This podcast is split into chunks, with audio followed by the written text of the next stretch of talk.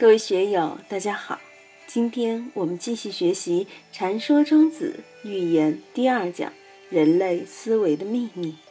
上一次学到“不言则奇，其与言不齐，言与其不齐也，故曰无言”。庄子的这一段话，把许多修道的功夫、参禅的功夫都放在里面了，大家一定得留意。这一句不好读。看似轻飘飘的，但寓意极深。不仅是寓意极深，而且是我们修为用功的关键。如果让那些哲学教授或古文学教授来讲，几句话就讲完了，结果怎么样呢？完全与功夫不相应，与自己的人生修养不相应。故曰无言。我们怎样关照自己的举心动念，在自己的行住坐卧中，面对自己的生命、自己的精神，面对这个社会，面对整个人生，一定要把这样的语言落实到日常的念头功夫中去。只有这样，才能使我们的生命、精神、生活从庄子这里得到真实的利益。接着往下看。言无言，终身言；未尝言，终身不言；未尝不言。言和无言的关系到底是怎么回事？老佛爷给我们做了一个最好的开示：佛所说法四十九年，未曾说过一个字。如果你以为如来有所说法，则为谤佛。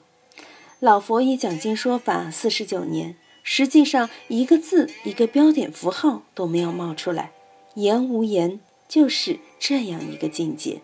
老佛爷千经万论说的都是这个，这个是什么？是菩提妙心，是真如大道。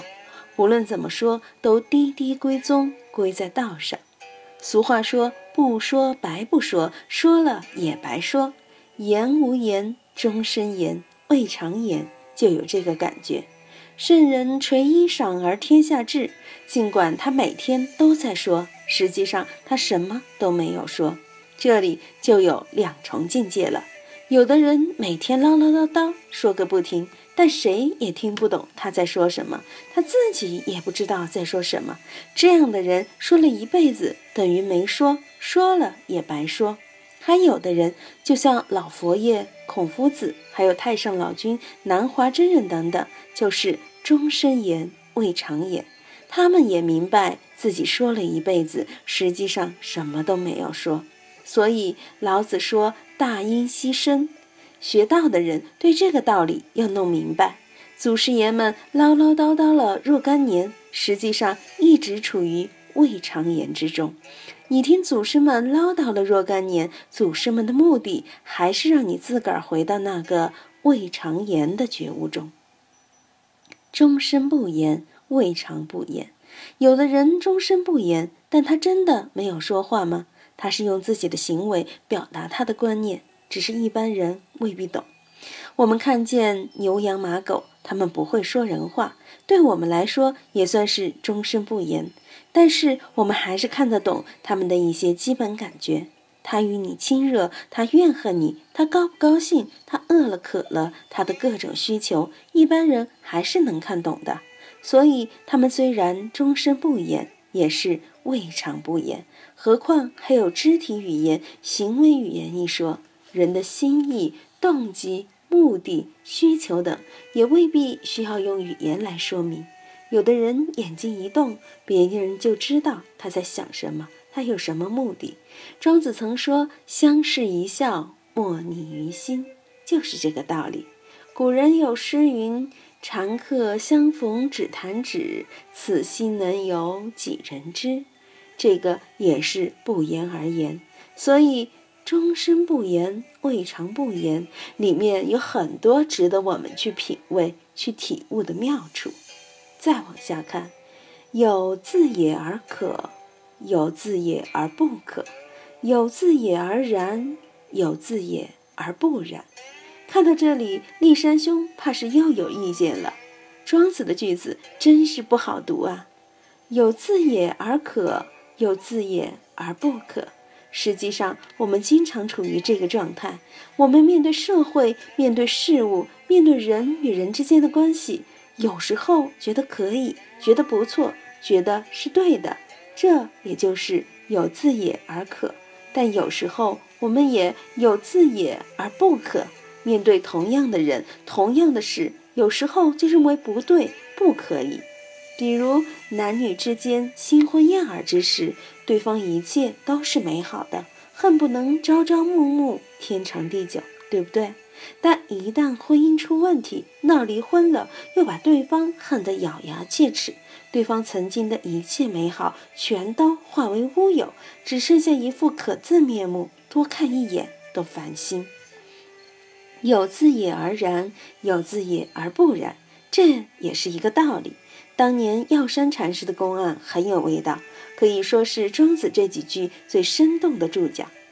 药山去湖南参石头和尚的时候，石头就说：“那么也不得，不那么也不得，那么不那么总不得。”结果把药山禅师弄得一头雾水。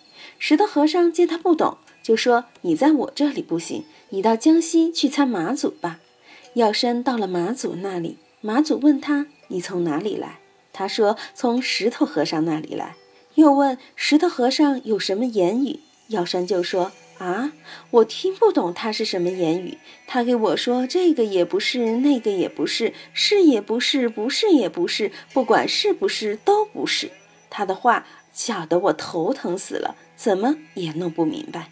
马祖说这么简单你都不清楚啊？来，我给你说。于是马祖指着自己的脸说：“我有时交衣扬眉顺目，有时不交衣扬眉顺目，有时扬眉顺目是，有时扬眉顺目又不是，自作莫生。”药山祖师听了这话，恍然大悟：“原来你们玩的这个把戏呀！我终于懂了。你看禅师们这样的语言不得了啊！”江西马祖、湖南石头这两位伟大禅师的语言，大家看跟庄子的话是不是一致的？这些公案的出处、语风都是一样的，所以禅宗和庄子的关系是撇不开的。有自也而可，有自也而不可，有自也而然，有自也而不然。大家好好的去玩这个味道，结合药山参石头、马祖的公案来玩味。你看马祖说的，我有时候高兴，扬眉顺目是对的；有时候搔首弄姿，扬眉顺目又不是。高兴的时候、欢喜的时候，扬眉顺目就是对的，大家欢喜开心嘛。但有时候故作姿态，假装欢喜，搔首弄姿的，这个就不对了。所以是与不是，对与不对。人与人之间就是有许多的是非得失、恩怨情仇，我们一定要看破这层迷雾。这就是对是不是的蔓延，这是人心的实相。我们过日子，谁不成天浸泡在是与不是的精神境界里呢？在爱恨情仇的是非漩涡中旋了一生，都没有回过神来。若在这里回过神来，用禅宗的话来说，就是转身。这身子一转。那可是见性成佛的大喜事啊！我们接着上面的蔓延往下看：呜呼然，然于然；呜呼不然，不然于不然；呜呼可，可于可；呜呼不可，不可于不可。呜呼然，为什么你肯定这个呢？是因为然于然吗？它本来就是这个样子。用黑格尔的话来说，凡是存在的都是合理的。呜呼，不然，不然于不然。为什么你否定这个呢？因为否定有否定的理由。存在的就是合理的。你说一个东西不合理，但是它也是存在的，也有它合理的一面，对不对？我们要证明一个东西是对的，可以找到一万个理由。你说狗屎不能吃，我们也有理由证明可以吃啊。为什么狗屎可以吃？我们把它转化转化，撒到田里做肥料，狗屎的肥料成分转化以后变成谷子、蔬菜中的成分，不就把它吃了吗？虽然我们吃的是蔬菜，是粮食，但不能排除里面有狗屎的成分，所以狗屎也可以吃，它也是碳水化合物，也是有机物，只是从一种形态转换为另一种形态。你现在看见狗屎，心里厌恶它，但是它变成粮食，变成蔬菜、瓜果、牛肉，吃起来就香了，就好吃了。当然，你也可以找出一万条理由予以反驳。狗屎是狗屎，蔬菜是蔬菜，粮食是粮食，此一时也，彼一时也。这个形态不是那个形态，有什么相关？你这样说也对。所以庄子说：“呜呼然，然于然；呜呼不然，不然于不然；呜呼可，可于可；呜呼不可，不可与不可。”任何事物都有它存在的理由，也都有它不存在的理由，都有其存在的一面，也有它毁灭的一面。成住坏空，祸福相依。我们要看到这个世界上的万事万物根本没有一个绝对的生硬的边界线。庄子的这类语言，我们要经常去背一背。我的生活态度就是这个：呜呼然，然于然；呜呼不然，不然于不然；呜呼可，可于可。呜呼，不可，不可与不可。如果大家尝到了这个味道，并把它作为自己的生活姿态，那是很高妙的。别对一些是非对错认得太死，很多是非对错之间是可以转变转化的。用庄子的话来说：“腐朽忽而化为神奇，神奇忽而化为腐朽。”蒋介石以前叫蒋该死，国民党军是蒋匪军。但后来国民党怎么样呢？现在提倡国共第三次合作，要和平统一祖国，要共同振兴中华民族。这时候国民党也不是国民党，蒋介石也不是蒋该死了。最近出版了不少蒋介石的传记，很多视角都变了。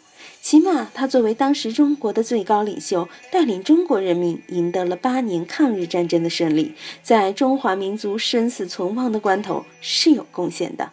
所以，我们要结合历史中的这些是非然可的转换，以大道的眼光来看待社会人生中的复杂关系。物固有所然，物固有所可，无物不然，无物不可。这些话从前到后，实际上说的都是一个意思，就是任何事物都有它存在的理由，无物不可嘛。这个所然所可，其中也包含了不然不可，不仅有正题，而且有反题。就像前面是不是然不然这六个字，实际上贯穿了这一大段。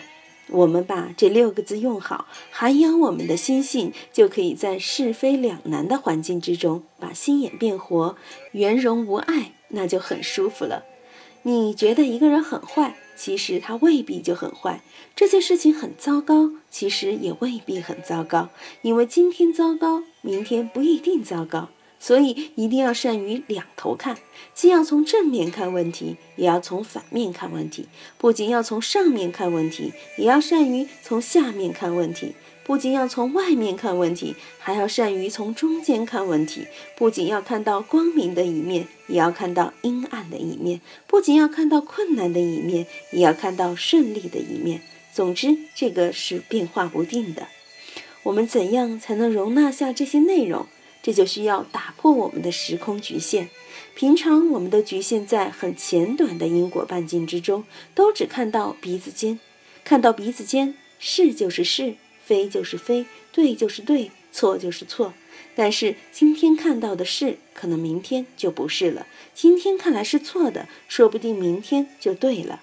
如果我们在今天能够预见明天，你就知道今天的事，明天未必是。今天的不是，明天未必不是。这样的话，我们在决策上、判断上就不会那么武断、那么僵硬、那么笨拙。所以，人的智慧程度实际上就取决于时间、空间半径的扩展程度。你真的能把这个时间、空间都看破、放下，那就自在解脱了。今天就读到这里，欢迎大家在评论中分享所思所得。我是万万，我在成都龙江书院为您读书。